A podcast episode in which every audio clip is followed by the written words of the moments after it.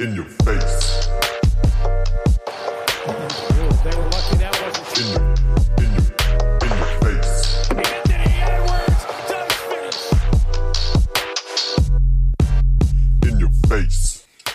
What's poppin', Leute?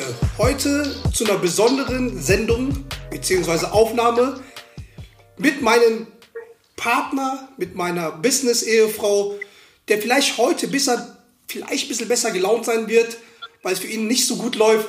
Basti the Beauty Dorit und unser Gast, unser Gast, der misst 1,84 Meter, was ich nicht glaube, war ein ehemaliger Point Guard, hat 500 Spiele für denselben Verein gespielt, 65 Mal Nationalmannschaft.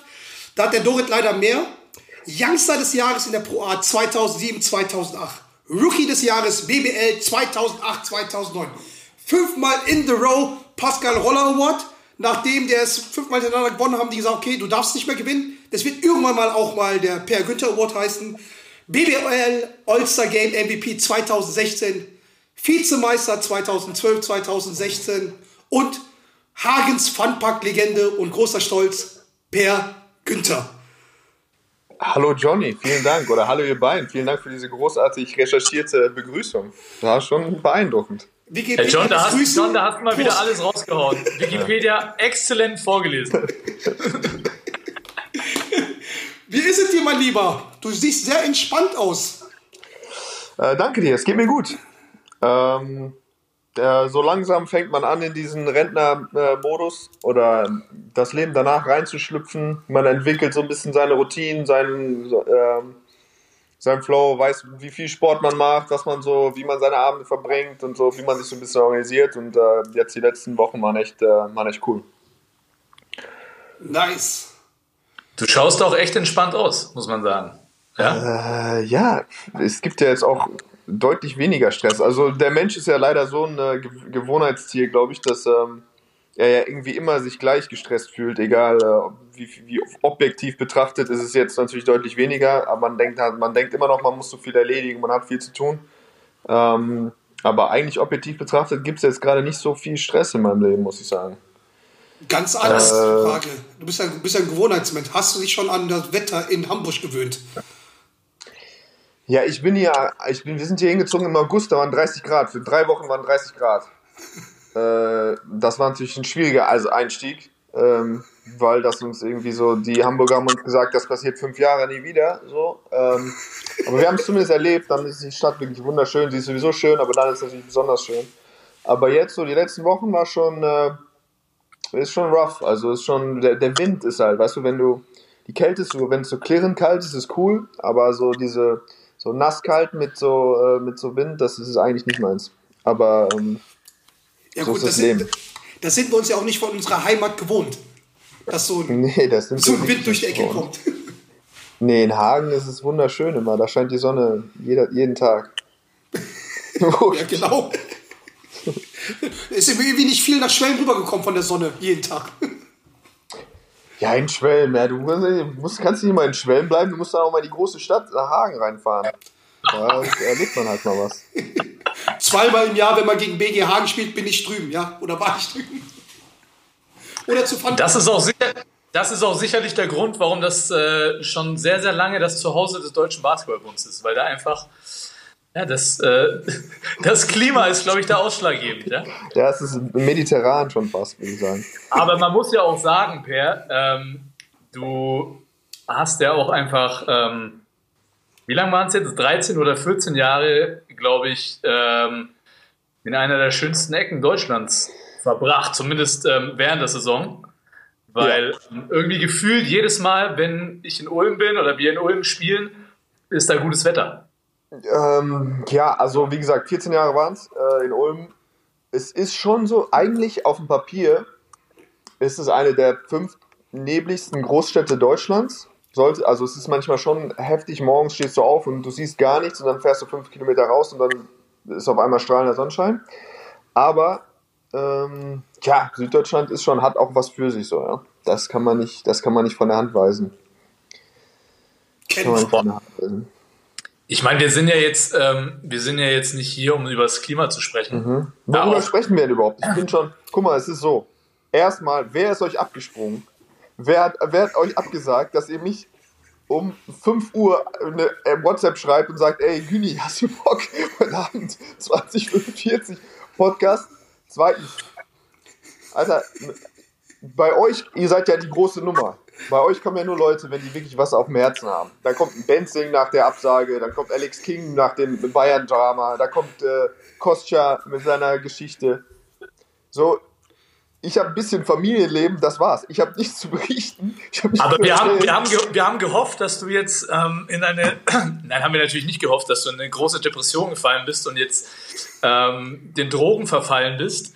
Nee, um ehrlich zu sein, so sind wir organisiert. Wir sind sehr, sehr Stopp. spontan. Stopp, stopp. Per, zur Frage Nummer eins äh, habe ich schon Wochen den, den Dorit gedrängt, dass er es mit dir klären sollte. Und nachdem wir uns heute ähm, eigentlich aufnehmen wollten, habe ich gesagt, ja, ist jetzt der Per dabei? Da meint er, jupp, ich muss mal nachfragen. und, zu, Zuallererst- und zu zwei, und zu Frage zwei, John, warte mal, Ja. man, muss, man, muss aber, man muss aber trotzdem sagen, ja, wir hatten eigentlich einen anderen Gast geplant, wen? der sehr aktuell, sehr, der sehr aktuell Ah. das Geschehen gerade ähm, bestimmt, aber ähm, der hat gestern leider aus Schnäuzchen bekommen von den Telekom Baskets. Ja, und äh, deswegen, und hat jetzt noch eine Doppelwoche Euroleague vor sich. Deswegen war die Laune nicht ganz so groß. Und äh, da hat John einfach die Idee gehabt, so, ey, lass mal ganz spontan, der Per ist doch ein spontaner Typ, lass den einfach mal anhauen. Und so sensationell spontan wie du bist, hast du auch einfach zugesagt, obwohl du ja morgen eine große Reise antrittst. Guck mal, erstmal, da seid ihr nicht die Einzigen, die mich mittlerweile so behandeln, als wäre ich immer verfügbar und immer. Äh, meine Frau fragt mich mittlerweile so: äh, Bei uns im Büro müssen ein paar Bilder aufgehangen werden. Äh, wie wäre wie wär das? Hast du Bock?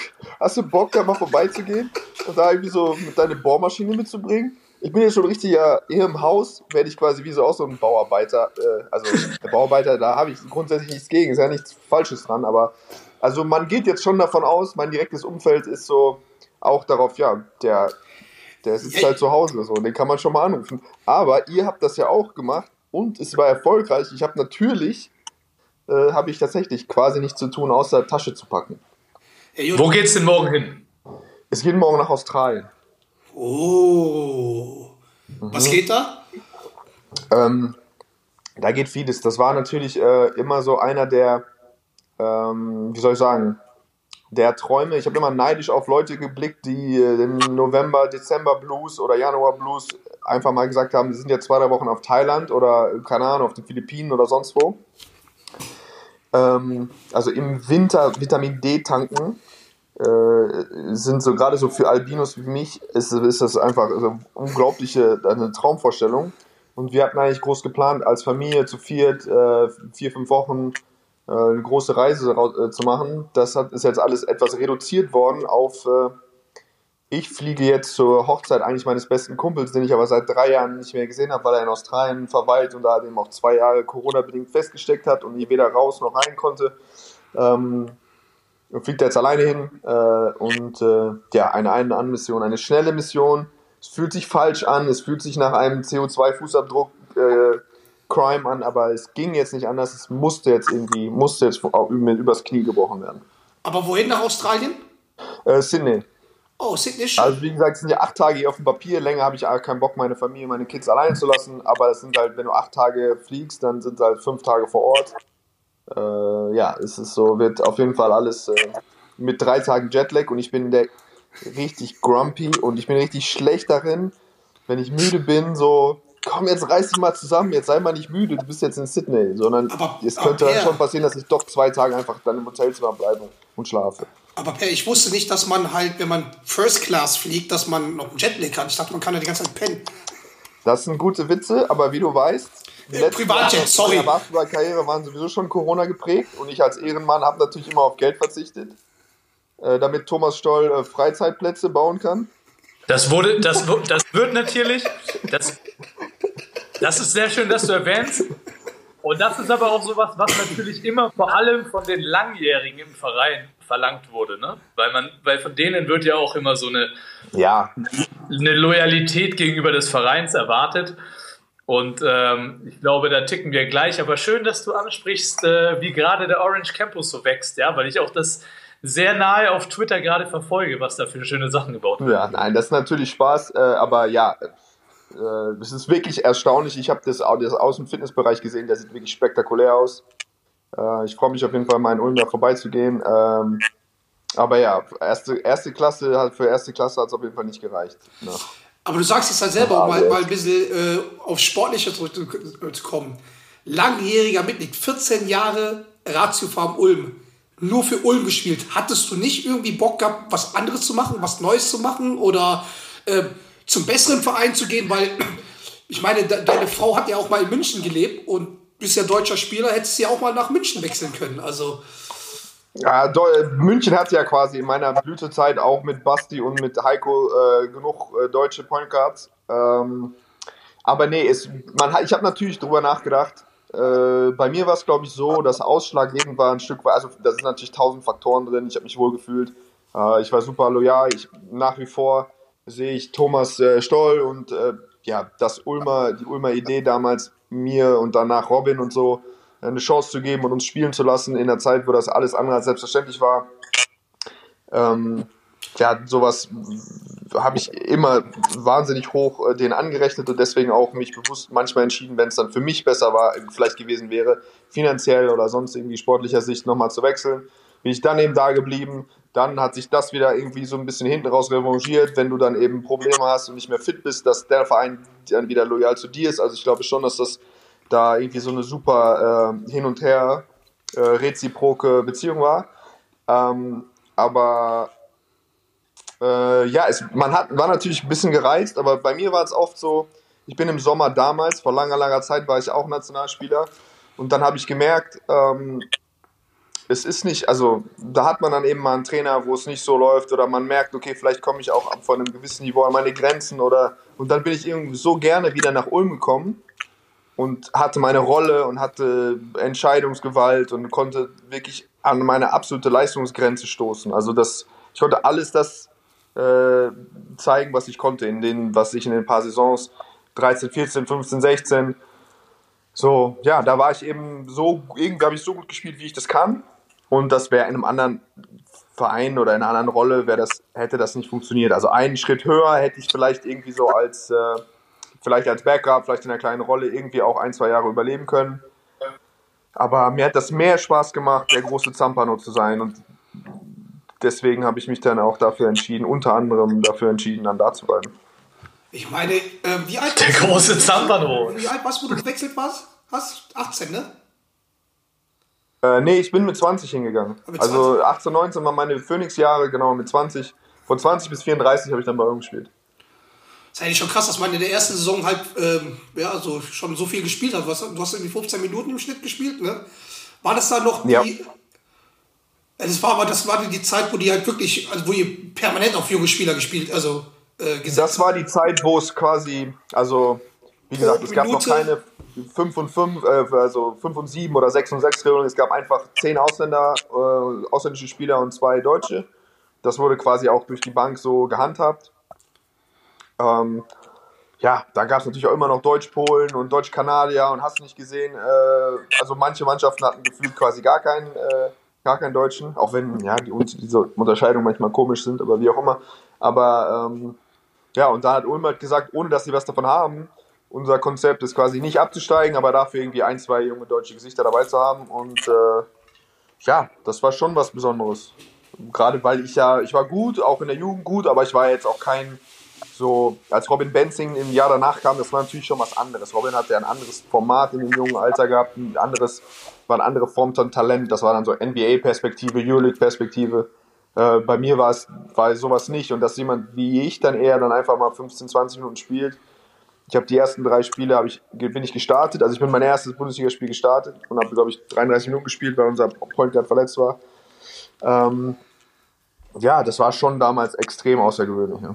Das ist doch im Hause Günther doch äh, quasi eigentlich normal, dass man beim ersten Profispiel von Anfang an spielt, weil dein Bruder hat ja auch in der zweiten Liga Nord sofort von Anfang an gespielt, ne? Das weiß ich gar nicht. Mein kleiner oder mein großer? Dein Großer, ich kenne ja nur den Großen. Mein großer, ich glaube nicht, hat, ist der, der ist vielleicht mal gestartet, aber eigentlich hat er, ist er dann, hat er immer mal wieder hinter so einem Griechen gespielt. Ich glaube, das ist Lukas er Vasukic. Nee, sein Ja, erstes Spiel hat er sogar gestartet, weil es war so eine große Nummer für uns, weil wir waren ja, sind ja alles so ein Ah, okay. gewesen und deswegen Ah, dachten wir, okay. boah, krass, also, hör mal, der Philipp. Und dann hieß es, da gibt es aber noch einen, der besser ist. Das war es dann, glaube ich, du. Ja, nee, ich habe ja mit meinem Bruder zusammengespielt auf der gleichen Position, das ist ja nicht so super chillig immer. Gerade wenn dann die Dynamik so ein bisschen der Jüngere, vielleicht ein bisschen bessere, so, das sind dann ja irgendwie auch mein, mein großer Bruder, dann, wenn du irgendwie mit dem um Minuten kämpfst, gefühlt, das ist dann auch unangenehm, obwohl das Rückblick natürlich mega war, mit dem ähm, gezockt zu haben. Es waren coole Jahre, so. Mein CV-Jahr, also quasi äh, nicht so viel abseits des Feldes, nicht so viel zu tun. Äh, dann Was hast du gemacht? Essen auf Rädern oder wie? Nee, ich bin gefahren eigentlich. Also ich war äh, so in einem alten Pflegeheim, was tatsächlich eine sehr wertvolle Erfahrung war. Aber ich war am Anfang äh, war ich Fahrer, also äh, hab, die sollte die Leute, also es gab quasi, das war eine Einrichtung, es gab externe, die nur den Tag über da waren und es gab Leute, die waren immer da. Und ich sollte quasi, der Plan war, ich sollte losfahren, die Leute einsammeln und dann die wieder zurückfahren. Ich bin glaube ich am dritten oder vierten Tag losgefahren mit so einem Neunsitzer und hatte schon so sechs, sieben Figürchen am Start und ähm, wollte dann, war aber viel zu spät, weil ich viel zu freundlich war. Also du musst eigentlich schon forsch mit denen sein. Die wollen natürlich nicht sich da reinsetzen, sondern die sagen so, trink doch noch einen Kaffee bei mir, was geht ab, äh, komm mal rein und so. Und du musst aber dann pushy sein, so nein, nein, wir müssen los. Weil ich war schon eine halbe Stunde zu spät, musste wenden. Und da war diese Piepanlage, weißt du, mit die Abstandsmesser, machst piep, piep, piep. Und da war ich das erste Mal in einem Auto gesessen, das äh, so, ein, so eine Anhängerkupplung hat. Und mir war nicht klar, dass man die nicht reinrechnet und so. Und da habe ich direkt Unfall gebaut. Da hat mich auch noch jemand gesehen, also da stand direkt ein Zeuge, sonst, also es war nicht schlimm. Ich hätte damals als junger Hagener hätte ich natürlich auch überlegt, vielleicht äh, wegzufahren, aber da war direkt jemand und dann musste die Polizei rufen und dann mussten wir halt stehen. Dann haben die Polizei gesagt, was geht, war es schlimm? Dann meinte ich, nein, nur so minimaler Schaden. Dann meinten die, ja, okay, dann das können wir nicht priorisieren, wir brauchen ein bisschen, müssen sie da aushalten. Und da habe ich den Fehler gemacht. Dann haben die Leute gesagt, so, äh, also einer hat dann in den Bus gepieselt, ein älterer Herr, und dann waren die anderen Damen, die neben ihm saßen, waren natürlich so, fanden das nicht geil, haben rumgeschrien, wollen raus. Dann habe ich den Fehler gemacht, die Tür aufzumachen, die Leute rauszulassen. Und dann sind sie mir gleich so entwischt. ja. Und auf jeden Fall, dann äh, mussten die erstmal zwei Wochen äh, Kühlschränke putzen. Ja. Was hast du eigentlich gemacht, Basti? Hast du bunt oder hast du äh, äh, Zivi gemacht? Nee, ich hatte äh, tatsächlich das große Glück, ausgemustert zu werden. Ja, Als Sportler? ja da, weißt du, da kennst du halt dann mal einen Arzt und dann schaut er dein Knie, dann schaut er dein Knie mal ein bisschen genauer an. Und ich glaube, jedes Basketballer-Knie schaut schon mit 16 oder 18 Jahren, schaut schon nicht mehr ganz so rund aus. Von daher hat man da schon gute Chancen. Aber ich habe dann freiwillig tatsächlich so ein freiwillig soziales Jahr gemacht. Ähm, und wie Per das auch sagt, das ist schon eine wertvolle Erfahrung, glaube ich, die man da mitnimmt, wenn man in so sozialen Berufen einfach mal eine gewisse Zeit verbringt. Dann schaut man mit einer ganz anderen Brille ähm, auf diese Leute, die das ta tagtäglich machen und ja meistens auch nicht für den Basketballprofi lohnen. Ne? Das kommt ja noch hinzu. Und äh, ja, da, da gewinnt man schon Respekt auf jeden Fall für diese Berufe. Ähm, per, wir hatten ja leider Gottes nur bei der Nationalmannschaft äh, das Glück, mal ähm, in der gleichen Mannschaft zu spielen, was für mich aber immer eine große Freude war, auch wenn das meistens nicht von Erfolg geprägt war, diese Zusammenarbeit. Ich erinnere mich da in das Jahr, an das Jahr mit Frank Menz als Bundestrainer. Aber zumindest hatten wir immer eine sehr, sehr gute Zeit abseits des Feldes. Ähm, was sind denn so, jetzt rückblickend auf deine Karriere, was sind denn so die Dinge, die du auf jeden Fall am meisten vermisst? Ich glaube tatsächlich, dass das so, ähm, dass das äh, so die typischen Sachen sind, von, dem, von denen man das erwartet. Ja. So, ähm, in meinem letzten Jahr, ähm, wie gesagt, wir haben ja im Campus, Campus trainiert und ich glaube, an einem Tag kam nach uns die U10 rein, regelmäßig. Und dann war dieses, wir sind fertig mit dem Training, die U10, die Kids warten so ein bisschen am Rand und warten, dass sie endlich auch aufs Feld dürfen, ne, äh, tagsüber. Und dann beobachtest du die fünf, sechs Minuten und dann, weißt du, der eine, was ich versucht von der Mittellinie zu werfen, zwei, drei rasen rum, die eine lachen, zwei sitzen hier auf dem Boden, der eine sagt, er hat die neuen Schuhe und so und du beobachtest es so und dann ist mir nochmal bewusst geworden, dass du so, ja, die machen das jetzt wahrscheinlich in der U10 und dann sind sie da mit 17, 18 fertig und dann machen sie halt irgendwie Ruf, so, aber ich mache quasi genau das immer noch so. Ich schlurf immer noch in die Halle, erzähl Scheiße, versuch einen von der Mitte, weißt du, so, versuchst irgendeinen dummen Trickwurf, Quatsch, nimmst irgendein, weißt du, so. Und das war irgendwie, das ist, da wird dir schon bewusst, dass, was das für ein Riesengeschenk ist, so, das einfach, ja, ich mache das immer noch. Ich komme mit dem Rucksack quasi in die Halle, schmeiß den in die Ecke, ziemlich so, natürlich sind jetzt andere Sachen drumherum und ich muss auch sagen, dass natürlich, ähm, ja, so diese Romantik, diese Basketball-Romantik von der aus der Jugend auch irgendwann ein bisschen abgetragen wurde durch die, durch die, äh, durch das Geschäft einfach, durch das Business, was dazugehört und äh, gerade viele der letzten Jahre, wo dann auch ja, die Chemistry nicht mehr so da war oder man merkt, okay, es kommen viele Leute hin, um für ein Jahr da zu sein und man ist nicht mehr, spielt nicht mehr drei, vier, fünf Jahre zusammen und da ist auch viel verloren gegangen, aber so grundsätzlich, ja, ich mache das, was ich ja mit, mit 8, 9, 10 gemacht habe, weil es mir Spaß gemacht hat, zweimal die Woche immer noch irgendwie, ja, und äh, das fehlt schon, ja. Ich vermisse das Spiel. Ich vermisse überhaupt nicht Bundesliga-Profi zu sein, aber ich vermisse so, ähm, ich bringe meinen Sohn jetzt so sieben am Freitag und ja, da wieder das Gleiche, in die Halle zu kommen und äh, ja, ich werde das auf jeden Fall machen. Ich, war, ich dachte immer, ich wäre jemand, der nicht so super unterklassig zocken würde, weil ich dachte immer, das macht einfach keinen Spaß, aber ich merke das jetzt. Ich habe schon einen Entzug, also ich vermisse das einfach. Und das Niveau ist egal, völlig egal. Ja. Ich will einfach, in der, ich will dieses Geräusch hören, ich will so in der Halle sein, ich will mich bewegen, ich will zwei, drei hintereinander treffen. Ich will einfach so ein bisschen, ja, mit den Leuten, mit den Leuten Zeit verbringen in der Basketballhalle. Das ist so, ähm, das wird mir richtig fehlen. Ja. Aber wie gesagt, so den, den ey, tatsächlichen Profi, was Profi sein heißt, ähm, das ist, äh, da bin ich, das habe ich keine Sekunde vermisst. Ja. Also ich war nicht so, oh shit, ähm, jetzt die Ulmer Saison, ich würde gerne dieses Jahr nochmal spielen oder so, oder ich bereue die Entscheidung. Also das ist 0,0. Ich bin einfach super froh, aus diesem, so aus diesem Hamsterrad rauszukommen. Ja. Aber ich muss auf jeden Fall mir suchen. Es gibt hier eine Hobbytruppe mit Dominik Baense di Mello, die Älteren werden sich erinnern, der war auch mal Profi. Ist ja auch dein Nachbar jetzt, Der ne? zieht jetzt bei uns ein, genau. Äh, oben im fünften Stock. So, mit dem werde ich auf jeden Fall ab und zu mal hupen gehen, weil es ist einfach. Ja, es ist, gibt nichts Gleiches so, ja. Äh, Also bereitest du dich gerade so vor, weil, weil ab nächstes Jahr kannst du ja schon AHA spielen, weil bist ja 88er Baujahr, ab nächstes Jahr 35 kannst. Ich weiß, ich bin schon gemeldet, auch für eine Hagener Ü35-Truppe. ähm, aber ich höre, München ist so unbesiegbar. Also ich dachte immer noch, vielleicht ist das nochmal ein Weg für mich, eine deutsche Meisterschaft zu gewinnen. Aber Jagla tönt immer, wie stark die sind. Im München. Ja, Die Ja, haben jetzt, glaube ich, auch drei, vier Mal hintereinander gewonnen. Digga, dann Äh, ja, die Jagler, Steffen und Konsorten. Robert Die Maras, sind da, ähm, ja, dann noch Roberto, weiß ich was, Firo, das ist noch. Also die marschieren da alle. Ich wurde Ja, sogar aussortiert dort. Beziehungsweise. Oha, also richtig hat- mit Leistungsprinzip noch, oder was? Man- Wie kann man man, in mich- einem der besten Kneipiers der Stadt nicht in So. seiner Truppe haben wollen? Und dann wundern sie sich, warum die deutsche Meisterschaft bei mir nicht feiern dürfen. Das finde ich konsequent. Also wie gesagt, ich würde gerne mit der, meiner Hagener Ü35, wenn wir Achter werden, dann kommen wir nach München und feiern bei dir den achten. Safe, safe. Ich meine, die, die letzte Party war ja, hast du ja schon aus dem Pokal gezoffen. Ja, die war schön. Ich wollte deinen Laden mal sehen. Ich war sehr angetan davon. Ey, ihr müsst, Aber weil du das gerade- Ihr müsst euch mal vorstellen, Weil du- der Per, Weil- das letzte Mal, der bei mir im Laden war, das erste Mal quasi, ruft er mich an und sagt so zu mir so, ah Junge, ich sitze hier gegenüber im Restaurant, kann ich irgendwie meine Tasche schon bei dir vorbeibringen? Weil wir müssen hier weg.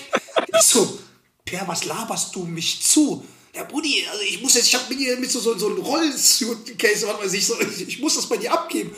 Und er meinte das ernst. Ich dachte, er verarscht mich die ganze Zeit. Weiß ich, mal. Da wurde er, wurde einfach im Restaurant rausgeschmissen. Naja, das war.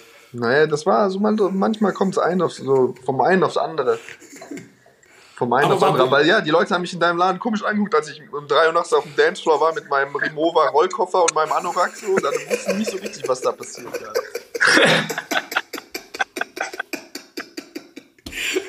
Sensationell, Dorian hat gefehlt.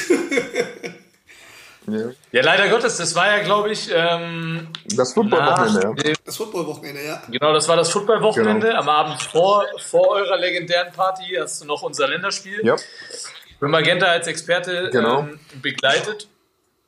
Da hatten wir dann auch noch äh, einen kleinen Umdruck in Bamberg. genau. Äh, dann, dann lass uns gleich mal dazu kommen. Das war ja so dein erstes Engagement jetzt nach der Rente oder nach dem Renteneintritt. Ja. Ähm, du, hast die, du hast die Europameisterschaft quasi durchgehend äh, für Magenta als Experte begleitet. Ähm, erzähl mal von der Erfahrung. Ähm, ja, das war, äh, das war, glaube ich, so wie als ich nach Hamburg gekommen bin und es waren 30 Grad. Ich glaube, wenn man das, das ist jetzt so ein bisschen schwierig. Ich komme wahrscheinlich jetzt so langsam davon runter, wenn man das deine erste äh, so Fernseherfahrung war. Ähm, eine Heim-EM, mega geile deutsche Mannschaft, wirklich super Leute, super nette Leute hinter den Kulissen. Ich meine, du kennst ja auch viele äh, davon und diese, die, die trifft man, glaube ich, normalerweise bei den Pro Produktionen so verstückelt. Da sieht man mal einen, da sieht man mal, keine Ahnung, einen Zander oder einen Ulrich oder dann sieht man mal ein, zwei nette Leute hinter der Kamera oder vom Produktionsteam. Und da waren eben wirklich alle so äh, die Creme de la Creme, also die, die, nicht die nettesten Leute einfach. Wahrscheinlich die, vielleicht auch nicht die besten in manchen Bereichen. Ein, ein Martin und eine Caro Ranz, wie sie alle heißen. Ähm, eine Kata, so. Und äh, die haben auch selber geschwärmt. Die haben, also quasi die, die Leute, die das seit zehn Jahren machen, haben gesagt, okay, das ist echt eine krasse Erfahrung. Es läuft so harmonisch, es funktioniert alles, die Technik ist mega, die Kameras waren mega.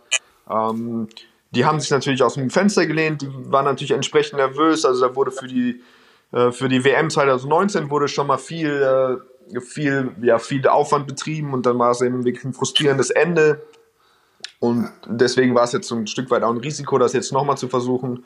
Aber eben mit Aufbau des Studios und so weiter wurde Geld in die Hand genommen. Und ja, das war für mich, äh, das hat einfach übertrieben viel Spaß gemacht. Ja, ich war in der Halle, du guckst dazu, du hast keinen Druck, du, du bist einfach, weißt du, du bist da, du siehst Leute, mit denen du irgendwie mal zusammengearbeitet hast, zusammen gespielt hast. Ähm, und du guckst dir einfach krasse Spiele an, was da für, ich meine, was da für geile Spiele dabei waren, was für, für geile Performances dabei waren von, von deutschen Spielern, von internationalen Spielern. Ähm, und dann das krönt dann eben in diesem, mit dieser Medaille. Und wie gesagt, ich habe das äh, schon mal irgendwo erzählt, du bist dann eben in Vogelperspektive und siehst irgendwie so, du weißt ja, du weißt es ja genauso, wie viele Leute da auch rund ums Team dabei sind, die irgendwie jedes Jahr für wirklich äh, für ein Apfel und ein Ei irgendwie dann eben Mediziner oder Staff oder ein Heikel oder wer auch immer oder ähm, ja, und die Spieler eben auch, die sich dadurch gequält haben und wenn die sich dann unten in den Arm liegen und dann die Medaille mitnehmen und so, das war schon äh, einfach mega, das zu begleiten und dabei sein, ja, einfach die Chance gehabt zu haben, da so das richtig zu verfolgen, ja, um dann täglich die Spiele zu sehen, das war, das war mega und deswegen hoffe ich, dass, äh, ich gehe ja fest davon aus, dass ähm, die Mannschaft noch weitere so geile Turniere äh, spielen wird und ich hoffe, dass ich ähm, ja, weiter wieder am Start sein kann und da Philippinen nächstes Jahr, habe ich gehört. Ich habe gehört, wir fliegen zusammen nach Philippinen. Ja, man muss, da- man muss, da- Ja. Ähm, aber man muss auch sagen, also ich bin, äh, ich bin kein, ich bin normalerweise keiner, der sich bei Sportereignissen gerne so diese Vorberichte, Nachberichte, bin da kein riesen Fan davon. Ähm, aber man hat es einfach bei dir, da du das einfach so authentisch gemacht hast, konnte man das einfach total fühlen, so was du gesagt hast, wie du das gesagt hast, wie du die Sachen eingeschätzt hast, weil du das Ganze einfach schon mal, vielleicht jetzt nicht bei einer, so bei einer Europameisterschaft, aber einfach schon als ja, ähm, 14-jähriger Basketballprofi in der Bundesliga ähm, alles schon mal durchgemacht hast, diese ganzen emotionalen Schwankungen und so weiter. Und das hat einfach der Zuschauer zu Hause, hat er einfach so gut mitbekommen durch dich, ja, und es haben einfach so viele Leute, die zum ersten Mal Basketball geguckt haben, haben gesagt so, hey, der Günther ist eine geile Socke, ja, genau so stellen wir uns das vor. Und äh, deswegen hat es mega Spaß gemacht, das Ganze ähm, ja, mit dir bei Magenta ähm, zu begleiten. Und mir ging es tatsächlich, ich wollte eigentlich unbedingt mein.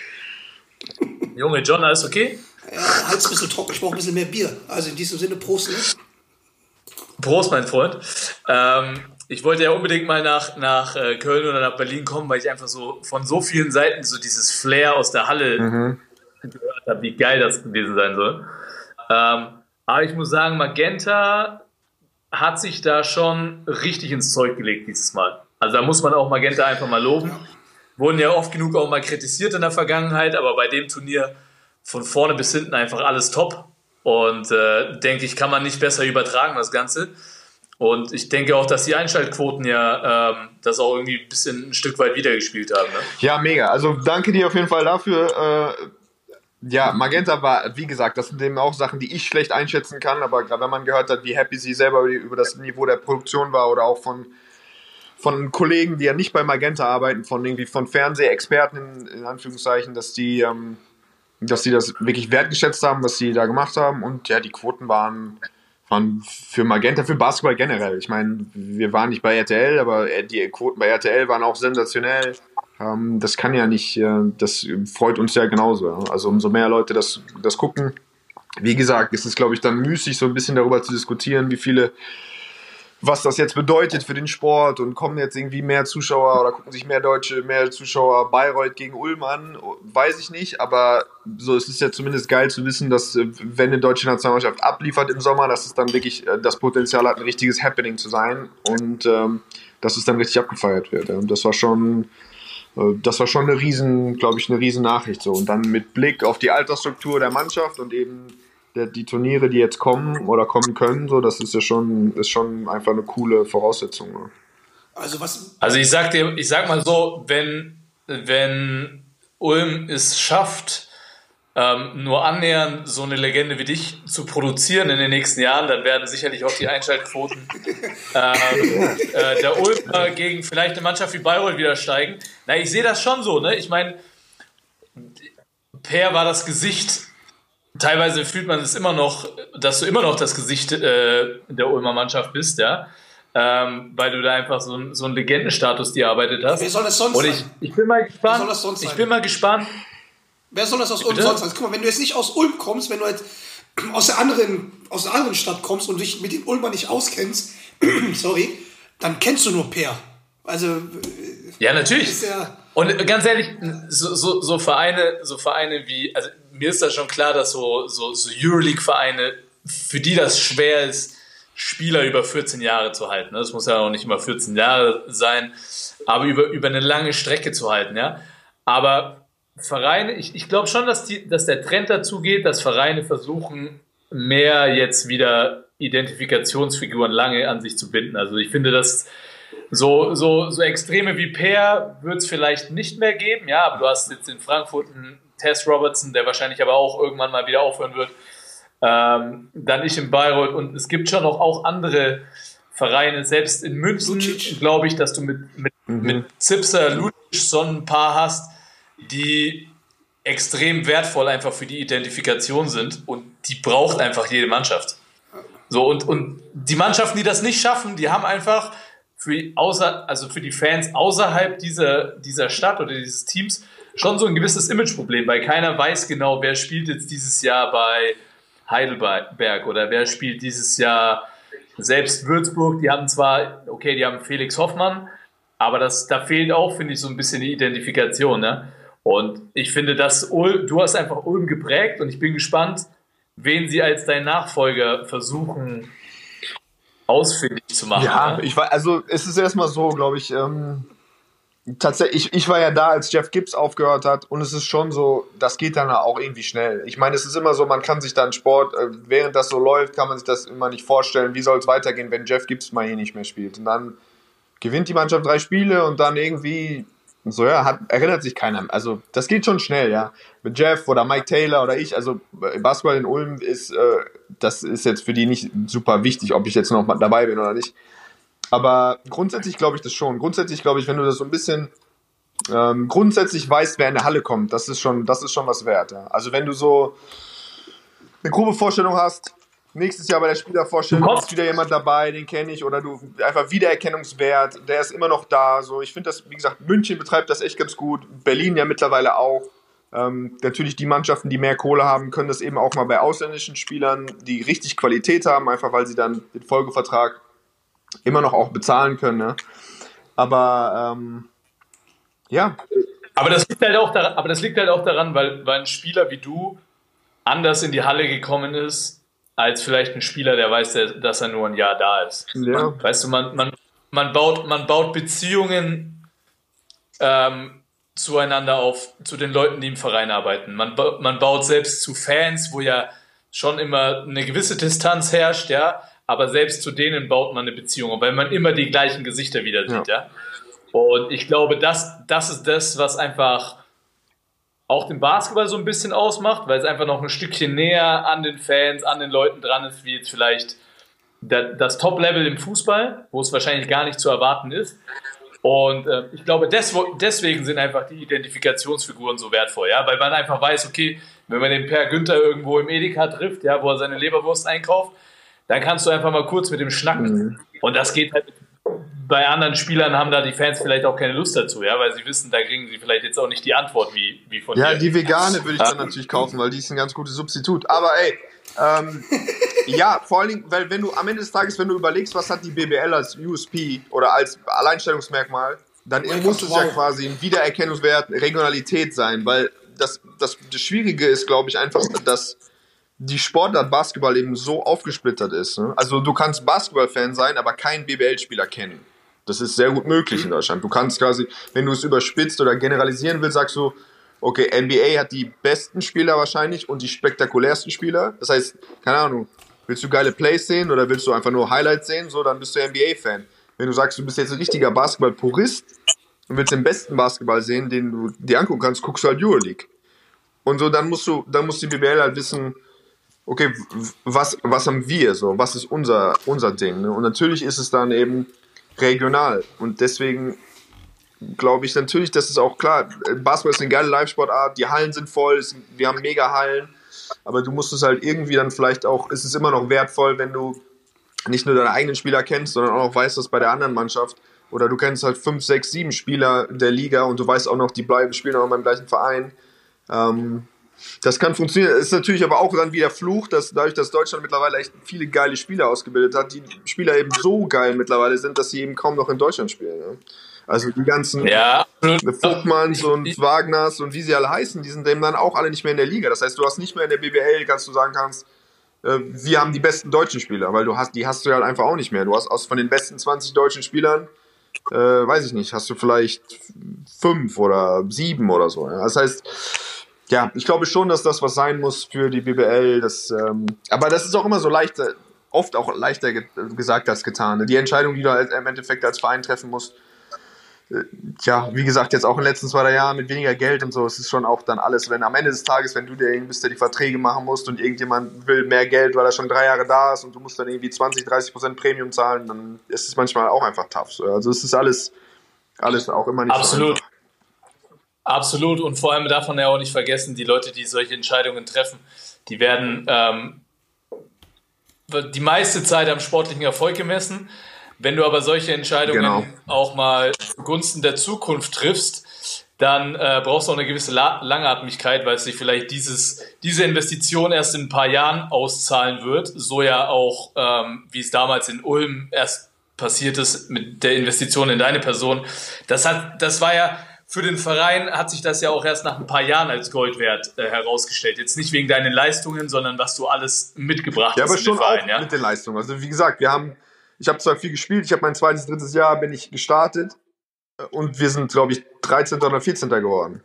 Also ja. das war schon auch ein, In Und- ein Invest, was sie dann quasi geerntet haben, von bei mir von 23 bis 27 oder 28, ja. Und nicht, nicht davor. Genau, Und das ist halt, das musst du halt dir leisten können, das musst du, da musst du eine klare Struktur haben, du musst eine klare Identität haben, wie wenn ich jetzt angucke, ist es Braunschweig quasi sowas, die das machen würden, ja. Absolut. Und, und äh, äh, da wird sich das auch, da wird sich das auch in, in, in ein paar Jahren erst äh, zeigen, wie wertvoll diese Arbeit war. Und das geht aber aus meiner Sicht halt nur, wenn die Entscheidungsträger wirklich den Mut haben, langfristig zu planen und nicht wie, glaube ich, bei im Moment gerade noch so 60, 70 Prozent der Mannschaften, die einfach nur von Saison zu Saison denken und schauen, wie kann ich den größtmöglichen sportlichen Erfolg in dieser Saison haben, ja, mit allen Mitteln, die ich zur Verfügung habe. Ähm, was mich, was mich definitiv interessieren würde, wäre das dieses Magenta-Engagement jetzt was oder hat das bei dir was geweckt, wo du sagst, okay, das ist jetzt mein beruflicher Weg, den ich in Zukunft einschlagen Dazu will möchte. ich auch noch fragen, ähm, wie ist es überhaupt dazu gekommen? Hast du drauf auf den Anruf gewartet? Ist das durch Zufall? Hast du lange überlegt oder hast du gesagt, let's go, ähm, ohne Vorbereitung und so? Weil ich denke mal, dass du nicht in der Medienschule warst, weil teilweise, du hast halt einfach kleine Dinge gesagt, ne? weil von mir gibt es auch ein bisschen, äh, bisschen Flower für dich. Ähm, du hast so Sachen, wie gesagt, wie nach dem Spiel, ich kann gerade nicht reden, das Spiel hat mich fertig gemacht.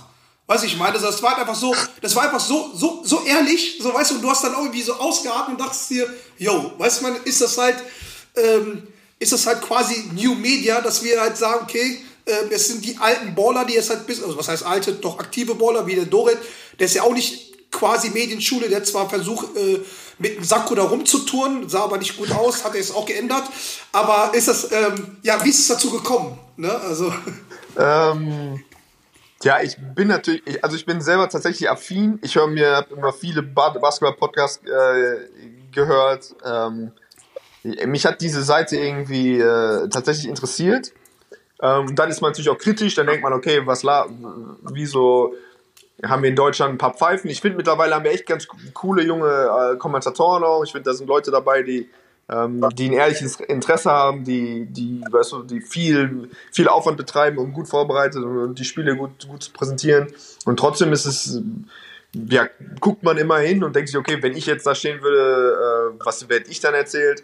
Das heißt, ich habe mich natürlich schon damit auseinandergesetzt, ist aber es war äh, nicht klar, dass das ähm, von, also dann direkt startet mit so einer EM. Ich meine, das war schon dann auch, wenn du dann der Hauptstudio Heinzi bist, ähm, ist der gewisser, also dann hätte ich natürlich schon gern jetzt nicht dieses aalglatte Medientraining, aber schon so, dass du zumindest äh, hätte ich ein paar Raps gerne gehabt. Ja. Also im Idealfall hätte ich gedacht, okay, ich habe das schon hab das schon fünf bis zehn Mal gemacht, so weiß einigermaßen funktioniert. So und jetzt ist EM, jetzt gucken Leute zu, so und soll ja auch anständig wirken. Also ähm, aber das gab's nicht. Es war tatsächlich Kontakt einfach mit, äh, mit, äh, mit Magenta quasi.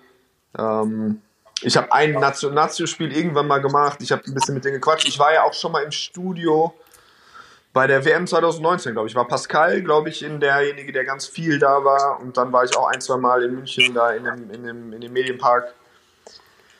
Also ich habe das immer mal wieder gemacht, es gab immer mal wieder lose Kontakt und dann ähm, sind sie, glaube ich, so ein bisschen das Risiko eingegangen, quasi mit mir zu gehen, direkt in dieses große Turnier. Und dann hat das jetzt ganz gut funktioniert und ich möchte auf jeden Fall die nächsten, also die kurzfristige Zukunft, kann ich mir sehr gut vorstellen, dass ich das mache. Ja. Weil es macht einfach Bock. So. Ich bin in, in der Basketballhalle, ich spreche gerne über das Spiel, ich gucke mir die Spiele gerne selber an.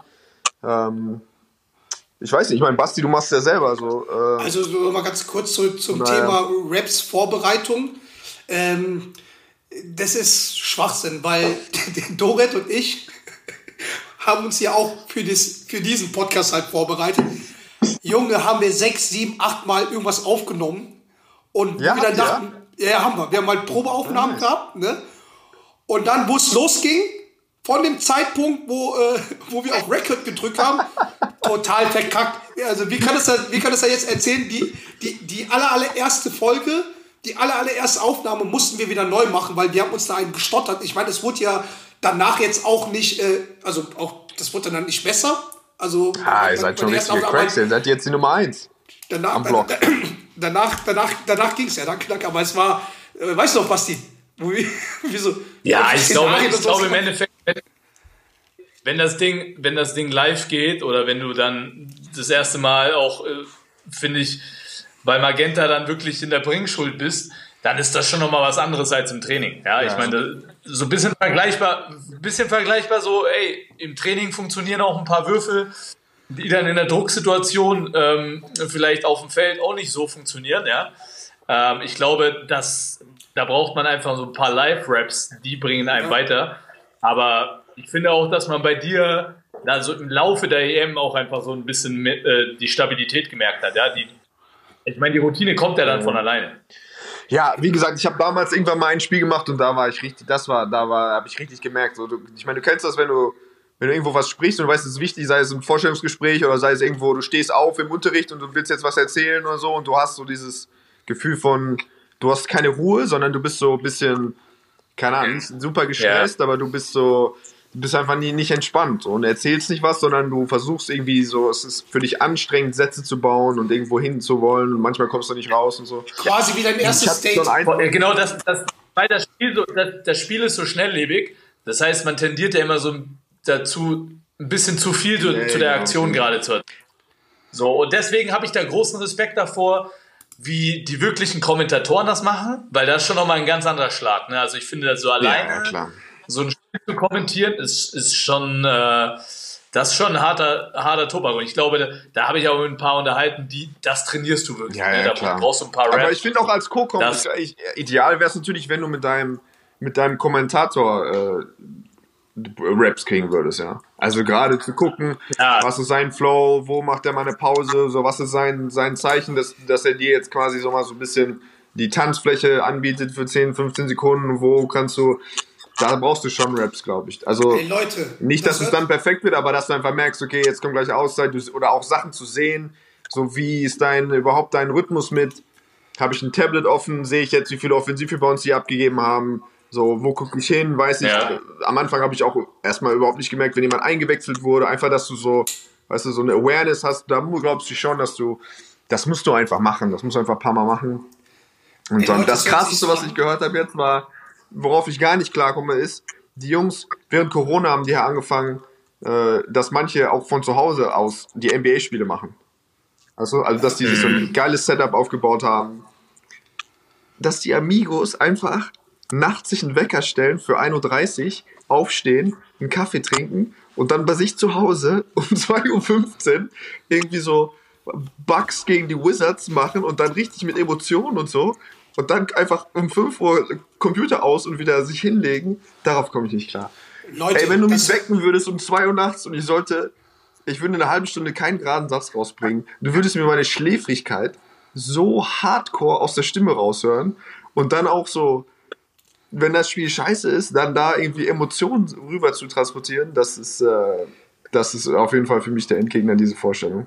Leute, egal. Ja, und da muss ich auch ganz ehrlich sagen, das ist schon auch ein Grund, warum ich echt, also ich, ich konsumiere so ein bisschen NBA, aber einfach nur so ein Highlight, ich bin so ein Ja, ja. Highlight, ich schaue mir so ein weil so ein ganzes Spiel, du wirst ja auch zugeschissen, also musst ja auch zugeschissen werden mit, mit Informationen, weil das, weil das, das ist ja so ein langwieriges Event so. Ne? Und ich finde, Statistiken ja, aber Digga, was da alles erzählt wird, Alter. Digga. Und wenn du das selber erzählen musst und diese Hintergrundinformationen, Alter, das ist schon überragend. Das ist schon ganz groß. Aber Leute, das hört sich so an, dass wir einen Twitch-Kanal machen und Spiele kommentieren. Der Per. Ich meine, wenn, wenn der Dorit mal Zeit hast, du ein Studio Also bei wir mir, machen ich eins bei pro, eins pro Jahr mache ich mit euch auf jeden Fall. Ein, wie das Christmas Game suchen wir uns ein Spiel und setzen uns nachts um zwei hin und machen ein, machen, machen ein Spiel zusammen. Und du bist der, du bist der Boss, oder? Du bist der Kommentator. Ich bin Und kein Kommentator, wir ich sind bin die der- Color Guys. Ich bin der Entertainer. Ähm, und ganz wichtig bei der ganzen Geschichte ist, ich sag, wie wir es angehen. Und es fängt schon mal damit an, dass wir nicht vorher schlafen, sondern durchmachen. So fängt schon mal an. Wir, wir trinken da ein bisschen, machen wir ein bisschen hier Späßchen, ne? und dann 2 Uhr gehen wir ans Mic und dann entertainen wir die Leute. Ist Also doch mal so eine Sache, ne? Vielleicht, ey, Das ist auch- das Dorit, mal- vielleicht, das vielleicht ist wenn wir, den, wenn wir ja natürlich den Mr. Nice Guy hier haben, the one and only Per Günther, vielleicht kriegen wir dann äh, Sponsorenverträge. Vielleicht kommen die dann mit der Kohle. Ja, ich glaube, ich glaube, nur mit uns beiden, da investiert keiner. Wenn wir so jemanden hätten wie, wie Per so, dann, dann fliegt uns das, uns das Geld zu. Ja? Also ihr habt noch, Also, kein, ihr habt noch äh, keinen Sponsor. Ja, wir sind dabei. Wir haben noch keinen Sponsor. Also, solange ihr noch keinen habt, ich mache das nur, dieses NBA-Spiel mit euch, wenn ihr einen 30-sekündigen Aufsage, solange ihr noch keinen Sponsor habt, Ja. müsst ihr einen 30-sekündigen Aufsage für Handwerkerdienste Günther und Freunde, den ich, den ich schreiben darf, müsst ihr dann so straight und so, so ehrlich wie möglich äh, aufsagen, bitte. Mach ich. Und, Mach ja. das ist viel. Das sind jetzt sofort viel, Alter. Handwerkerdienste Günther Hagen, oder wie? Überall, ich bin regional, ich bin mobil, Baby, ich komme hingefahren, wo, wo immer. Je nachdem was. Ich, natürlich für einige Dienststange komme ich nicht. Aber wenn ein bisschen, keine Ahnung, wenn du ein bisschen was machen willst. Ein bisschen Patron dabei ist und so, dann kommst du. Ey, sag mal, weil, weil wir wissen ja, du, bei dir drückst halt so ein bisschen.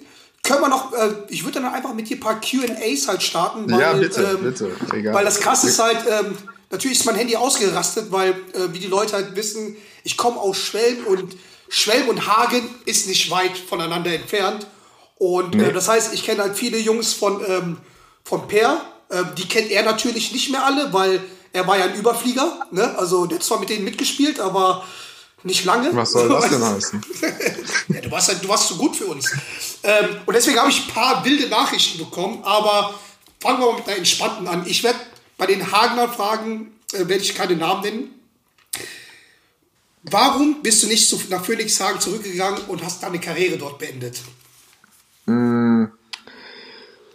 Ich habe jetzt keine große äh, schönen Gefühle dem Verein Phoenixhagen gegenüber, muss ich ehrlich gestehen. Ähm, dem Hagener Basketball ja, also dem meine meine zwei Jahre, also wenn ich mich zurückerinnere an meine zwei Jahre bei Hagen war, ist nicht so, keine Ahnung, das war nicht so sonderlich romantisch. Wie gesagt, ich habe mit meinem Bruder zusammengespielt, mit Matthias Grote zusammengespielt, mit Dominik in mit Schnuffi, also wir haben, ja, ähm, wir haben keine Ahnung, wir- ich glaube, wir haben eine, ein Jahr eine Mannschaft, wo wir zehn Spieler von zwölf in so 15 Kilometer Radius aus Hagen und Umgebung hatten. Also das ist wirklich was, was es, glaube ich, in ganz Deutschland nicht gab.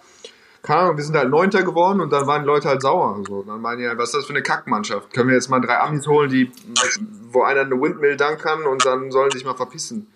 Ja, ja das, Da, war das, ist das war zumindest mein Eindruck. Und da bin ich einfach dann. das Problem Hagener Das Publikum ist dann halt.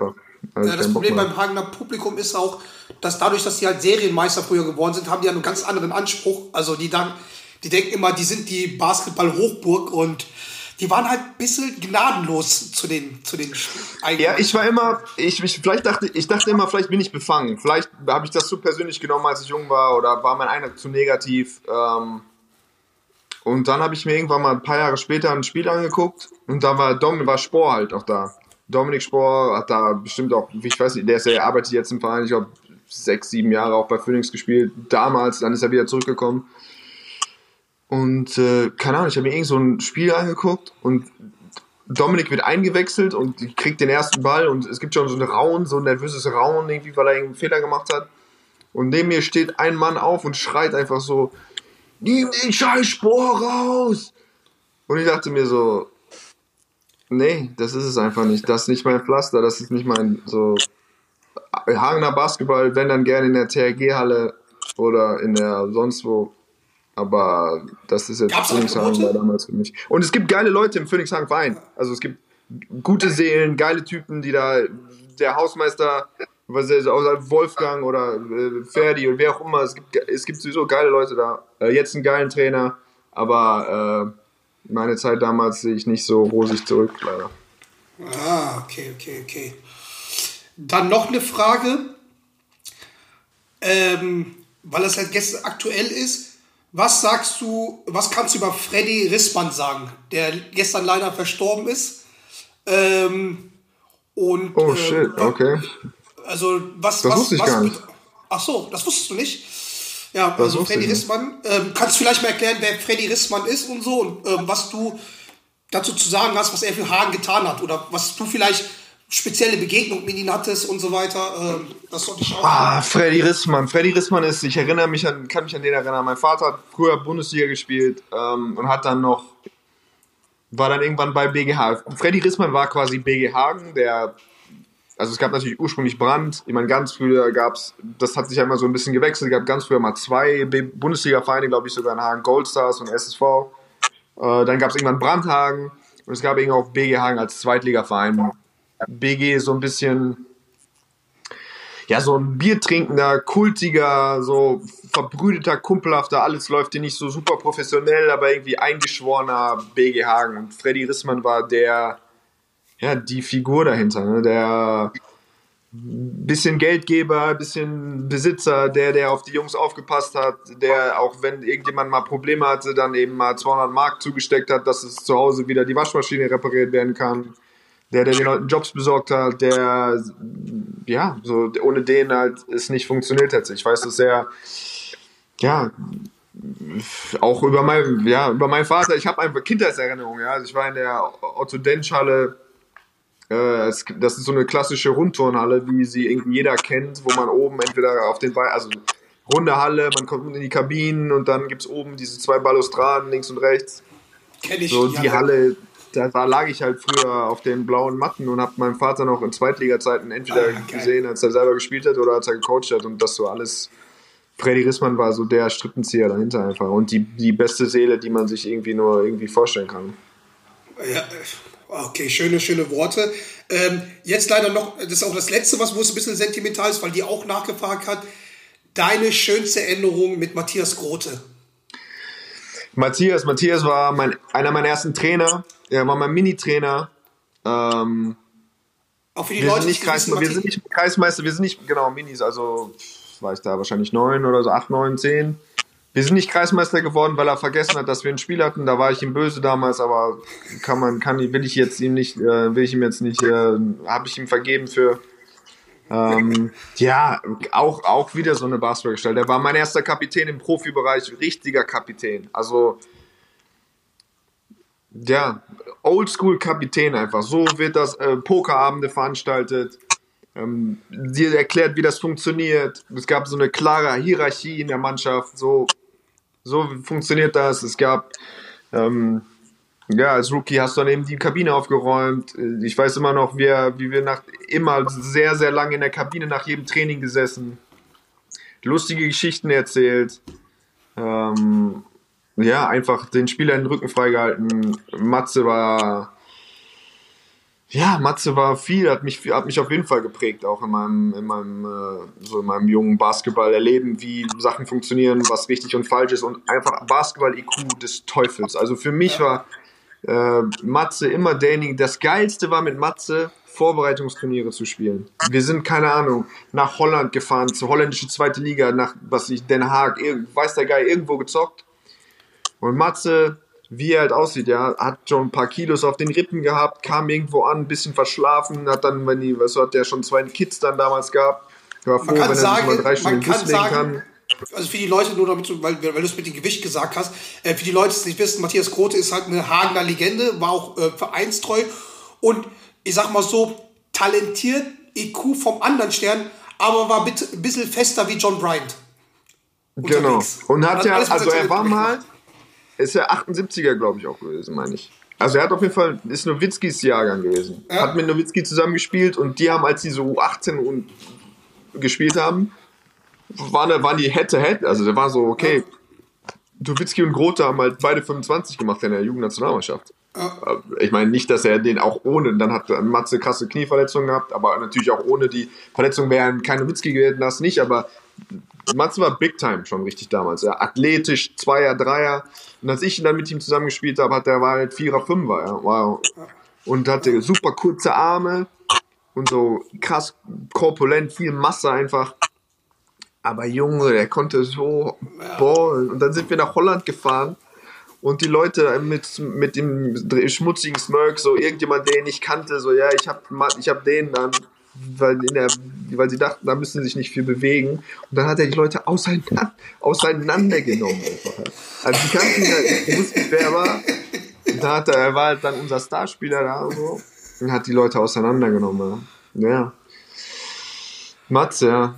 Ja, auf jeden Fall legendärer Ma Wir waren in Berlin mal, also für Phoenix Hard, um jetzt so, das ist, jetzt ist das Hard Out ist jetzt auch egal. Wir sind, wenn du bei Phoenix Hagen spielst, dann war damals eine Fahrt nach Berlin, war immer so ein großes Event, ja. Also es war so, dann haben wir nicht das Hotel vorm Spiel genommen, damit wir uns gut auf die Partie vorbereiten, sondern wir sind direkt zum Spiel gefahren und haben danach aber geschlafen, damit wir da feiern gehen können. Ja. Und das ist so ein bisschen die Seele von Phoenix Hagen damals gewesen. Und dann, wir fahren nach Berlin, aus Sponsoren im Bus, alles, also auf dem Weg zum Spiel, ja, also Bus voll mit Sponsoren, dies, das, wir fahren dahin, verlieren, kriegen eine Klatsche, gehen in eine Kneipe und äh, es war all you can drink, also offene Bar für, für alle, für Sponsoren, für alle. Matze natürlich vorne mit dabei, wir, wir haben eine gute Zeit, er ist der Kapitän, so war, aber wir sind betrunken, wir gehen irgendwann, wir gehen natürlich in die Disco Berlin, wir machen keine Ahnung, wir kommen irgendwann an und Matze, wir gehen mit Matze ins Spa-Bereich. Also Matze, keine Ahnung, gibt irgend so einer Tür einen Schulterblock und dann ist der Spa halt auf. So, jetzt wird ins Spa gegangen. Dann ein paar Leute, aber im, äh, im Bademantel, also im Bademantel in den Spa gehüpft und so, ja. dann hat sich irgendwie so ein Bademantel, also dann sind wir in unser Zimmer gegangen, irgendwie so ein Bademantel, so ein paar Sieb, so ein Sieb versperrt. Auf jeden Fall ist da kein Wasser mehr. Irgendwo, wo Wasser ablaufen soll, ist kein Wasser mehr abgelaufen.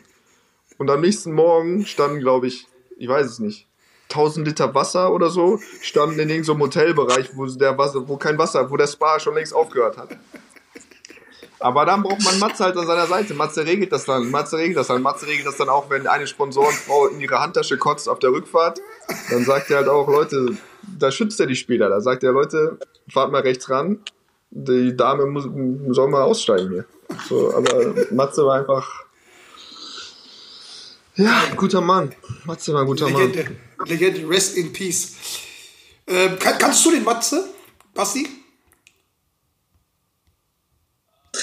Ähm, ich glaube, ich habe. Wann war die Saison, die letzte Saison, als ihr zusammengespielt habt? Ja, ähm, das war 0708, hätte ich jetzt gesagt, ja.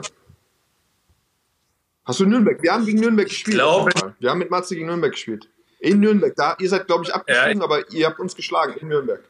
Ja. Am Ende der Saison. Ja, wir haben, ja, ich glaube, wir haben, wir haben, ich habe gegen euch in eurer letzten gemeinsamen Saison äh, gegen euch gespielt. Ja. Ja. Und äh, ja, ich, ich kenne natürlich auch die ganzen Legenden und äh, wie Per schon sagt, ich glaube, ähm, das ist eine Person, die hat den Hagener Basketball geprägt wie keine andere. Und der wäre ein kranker Coach geworden, Mann. Der war so, Matze war so smart. Matze, Matze war so einen heftigen Basketball-IQ gehabt. Und der war auch, ich meine, wer war auch schon, ich meine, auch noch zu Lebzeiten, äh, Iserlohn, geile Arbeit gemacht und der wäre äh, auf jeden Fall in, als Coach in der ersten Liga gelandet, da bin ich mir hundertprozentig sicher. Krass. Unser Freund Dre Vogt fragt dich, war Mike Ock in der Jugend seine größte Inspiration? Jetzt muss ich erst mal sagen, wer das ist, weil ich habe den Basti gefragt, ich wusste es auch nicht. Okay, Mike Ock, sag mal schnell, lies den Namen mal schnell. Mike Ock?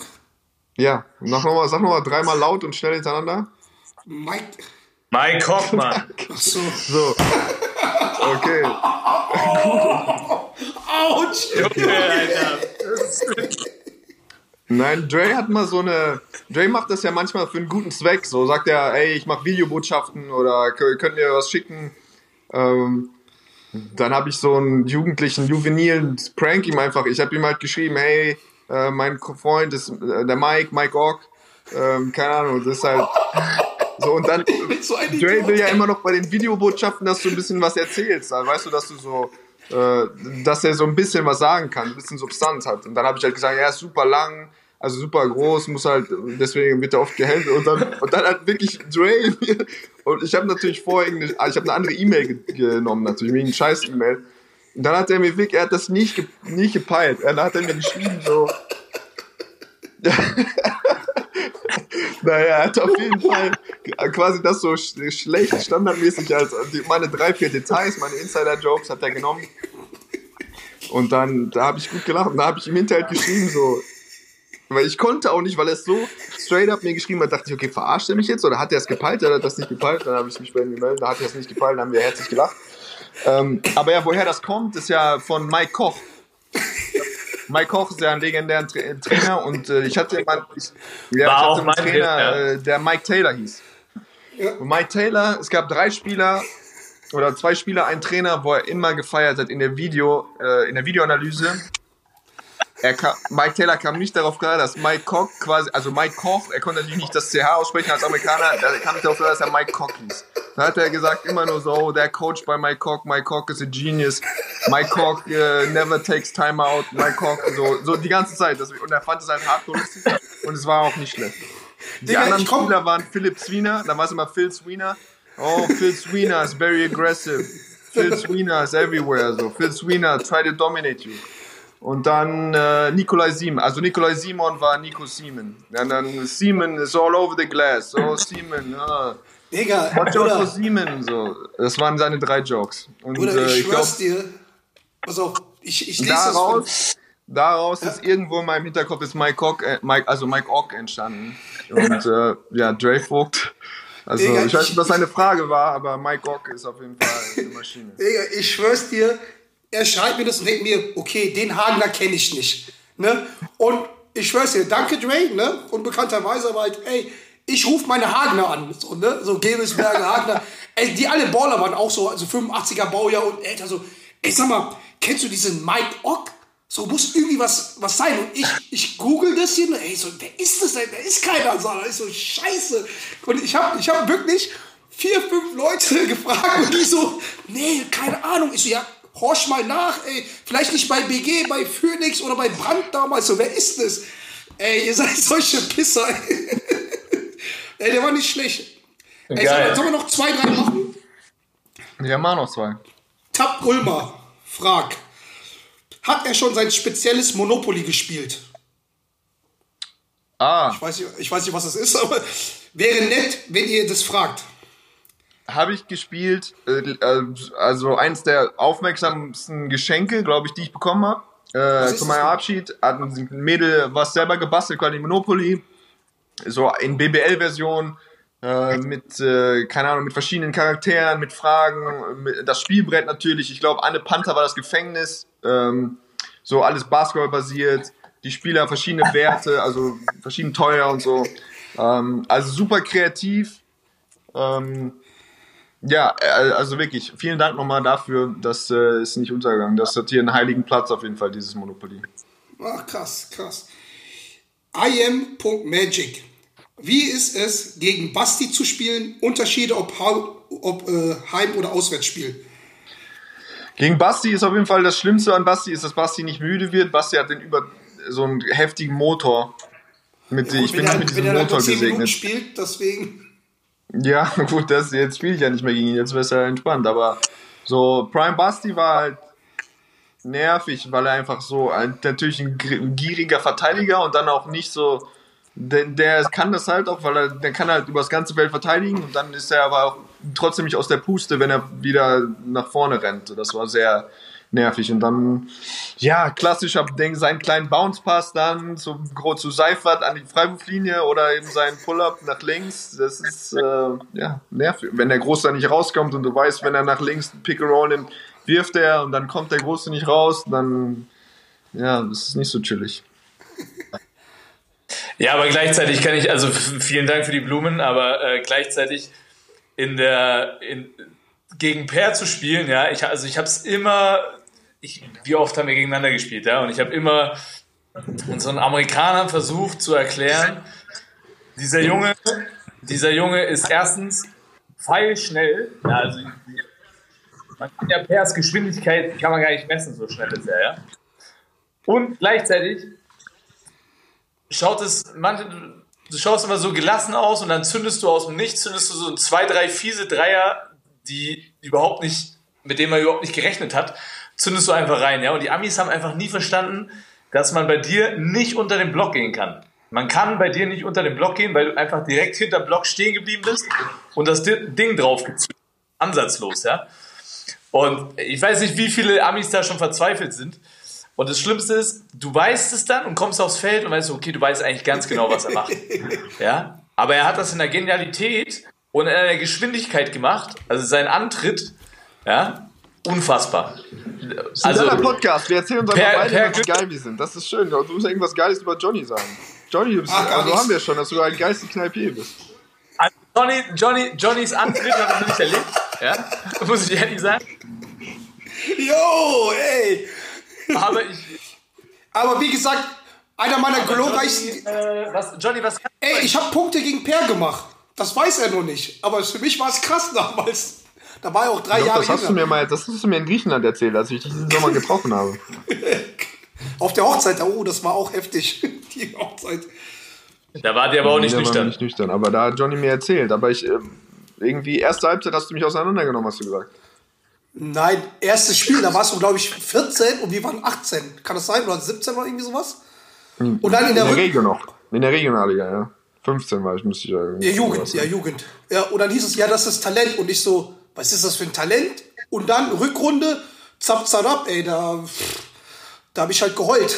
ich dachte, ja, okay, das ist das Talent. Ja, ey, noch zwei, Kneip, Kneipier zu werden in München. Das ja, ist, ich dachte mir so, okay, guck mal, der ist halt ungefähr, äh, ja, so vom Spielstil ist derselbe, aber irgendwie habe ich dann gemerkt, okay, lass es lieber, lass es lieber. Nimm das einfach mit. Einfach ein bisschen dynamisch. Ich, ich stelle noch zwei letzte. Fragen vom QA. Und zwar F. Georg fragt, wer war der durchgedrehteste Mitspieler, den er je erlebt hat? Ja, das, Das, ist also, ich mach den das würde zu weit führen, aber es ist ganz einfach Omar Samhan. Aber Omar Samhan-Geschichten habe ich auch schon viel erzählt. Aber dann, ähm, dann erzähle ich einfach, wer der zweitverrückteste war. Das war Keith Triplett. Das war so ein Amerikaner, von dem habe ich gelernt, was, was Ghetto Twins sind. Wisst ihr, was Ghetto Twins sind? Ja. Ghetto Twins. Wenn du zwei, wenn du zwei Kinder Nee, gleichen mal. Alters hast, die aber von unterschiedlichen Müttern sind. Wusstest du es nicht? Oh. Wusstest du nicht? Okay. Und er, hat so, er hatte zwei Paare. Das er muss- ist das- der einzige Mensch, er hat sich mal gebrüstet damit, er ist der einzige Mensch, den er kennt, der zwei, Pa- also zwei Ghetto-Twin-Paare hat. Er ist dann auch, glaube ich, vom FBI. Er hat zwei der, Paare. während der Hat zwei Saison Paare. ist er, glaube ich, auch beim FBI verhört worden wegen Point-Shaving in, in Toledo am College. Das gibt euch jetzt einfach mal nur so eine grobe Richtung, was das für ein Charakter war. Und Deutscher? Deutscher Spieler? Äh, deutscher Spieler. Der verrückt, so der verrückteste oder äh, Ja, durchgedrehteste, verrückteste. Also auch im Positiven. Muss nicht immer, brauchst jetzt nicht FBI-Sieger, sondern auch, äh, Äh, nee, Deutsche haben auch wenig, ich habe wenig deutsche FBI. Äh, ach, das weiß ich gar nicht. Da gab's schon. Die Deutschen waren alle, die waren harmlos. Vor allen Dingen können die Deutschen, die kennen dich dann ja auch, die kennen euren Podcast, da kann ich jetzt nicht erzählen, was das. Ich meine, mit Robin war schon witzig. Mit Robin im ersten Jahr, als er so ein junger Robin, der noch nicht irgendwie so halb noch nichts gepeilt hat, so mit so einer Naivität und Spritz, jungen Spritzigkeit an die Dinge rangegangen ist, das war schon, äh, das hat auch Spaß gemacht.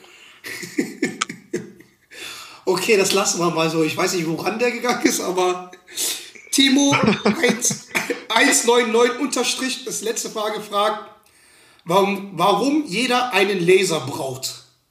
Ist, glaube ich, irgendwie auch so ein Insider. Ein Laser. Ja. Also Warum ich brauche einen einen Laser als Handwerker, habe ich natürlich einen, einmal meinen Wasserwagen-Laser und meinen Entfernungslaser. Das sind beides extrem wichtig. So einen schönen Kreuzlaser, der ist auch super wichtig. Ja. Du brauchst, du brauchst doch eher am Golfplatz Am Laser. Golfplatz brauche ich auch mein Entfernungsmesser, das stimmt natürlich. Aber so einen klassischen Kreuzlaser, ich sag, wer jetzt im Schrank, gerade jetzt so im Schrankbau oder so, wenn ich da ja, tätig bin, da ist dann so ein Kreuzlaser mit Wasserwaage ist essentiell. This boy is for real, ey. Der nimmt es halt richtig ernst, sein Facility Management da. Wer ist der bessere Golfer von euch beiden? Ich, Definitiv fair. Wir haben zwar immer noch, wir haben es wir haben's zwar immer noch nicht geschafft, wir haben es schon so lange vor, endlich mal eine Runde Ja. äh, zusammen zu gehen.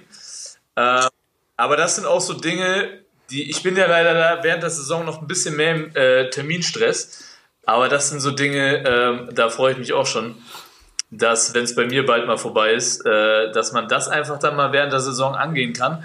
Weil ich finde, das Krasse ist ja, man hat ja immer als Profi so relativ viel frei im Sommer, wenn man keine Nationalmannschaft spielt.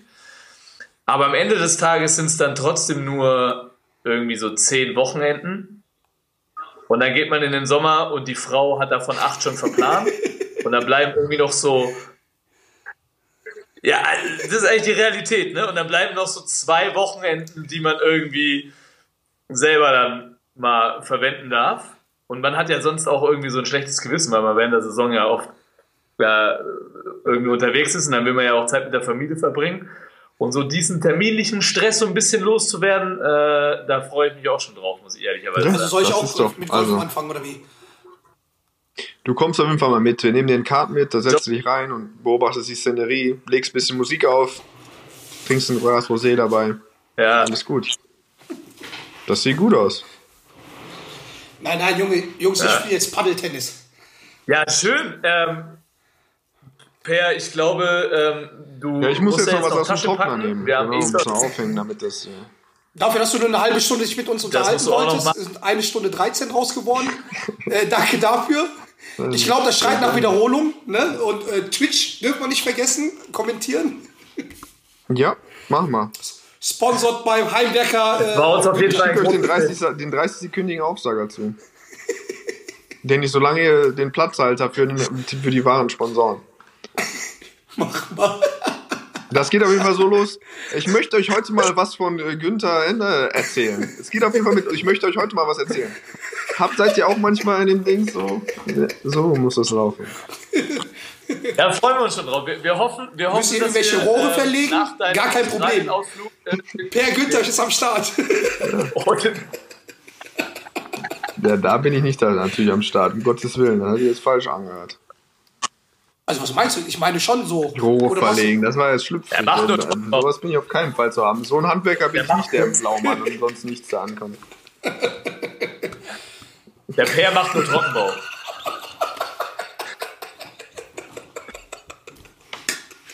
Okay, ich glaube. Also in diesem Sinne, wir wünschen dir, wir wünschen, wir wünschen dir ganz viel Spaß Dank. in Australien. Vielen, vielen Dank. Ja? Ähm, und und äh, wir hoffen auf Auf baldiges Fall. Wiederhören. Auf jeden Fall. hören wir uns. war Also, ein großes- was, ihr beiden. Irgendwann, irgendwann mal zu dritt im Rodmans. Das, das Genau. ist der Traum. Und noch, mal, und noch, äh, und noch ein Oh, ganz das- großes das Dankeschön an deine Frau, dass der am letzten Abend, dass sie uns halt für eine Stunde, 30 Minuten dich halt freistellt. Gebe ich weiter, gebe ich weiter. Danke, danke dir, mein Lieber. Vielen Dank, mein Lieber. Arrivederci. Servus. Ja. Mach es ciao. gut. In your face.